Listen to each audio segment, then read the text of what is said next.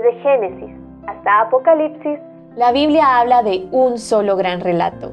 La historia de Dios y su plan redentor en la persona de su Hijo, Jesucristo. Te invitamos a escuchar este extracto de la Biblia devocional centrada en Cristo, presentada por Lifeway Mujeres y Biblias Holman. La sabiduría que Dios concede. Primera de Reyes 3. Todas hemos sentido el peso de una tarea que nos sobrepasa. Quizás es un bebé que no quiere comer, una joven discípula que vuelve al mismo pecado una y otra vez, o un jefe exigente al que no podemos complacer.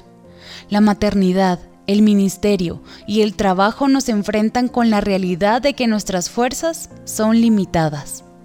Si Dios llegara en medio de una situación como esa y me dijera, pide lo que quieras que yo te dé, lo que probablemente pediría es que me ayudara a escapar, pero esa no fue la respuesta de Salomón. Este rey amaba al Señor y buscaba agradarlo. Reconocía que Dios lo había sentado en el trono por amor a David, su padre.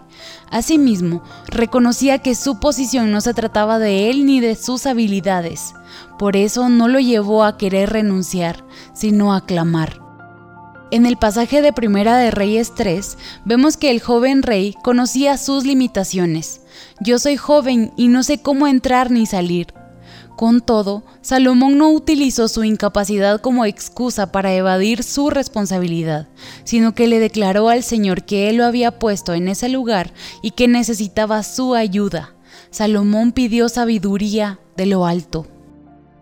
Piensa en un llamado que Dios te haya hecho y te ha sentido incapaz de cumplir. Te abruma el solo pensar en todo lo que debes hacer. ¿Por dónde empezar? En lugar de esconderte debajo de una roca y escapar de esa responsabilidad, pídele a Dios sabiduría para poder cumplirla conforme a su voluntad. Hay cosas que sabemos que Dios se deleita en conceder, y la sabiduría es una de ellas. Pídela con fe, sabiendo que Dios la entrega generosamente y sin menospreciar a nadie. Tu misión en este mundo no se trata de ti, no es en tus fuerzas. El Señor es el más interesado en hacer la obra en ti y a través de ti. Jesús lo ha hecho posible.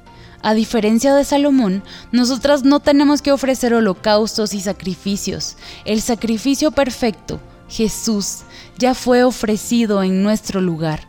A través de su vida, muerte y resurrección, tenemos acceso ilimitado a la fuente de toda sabiduría.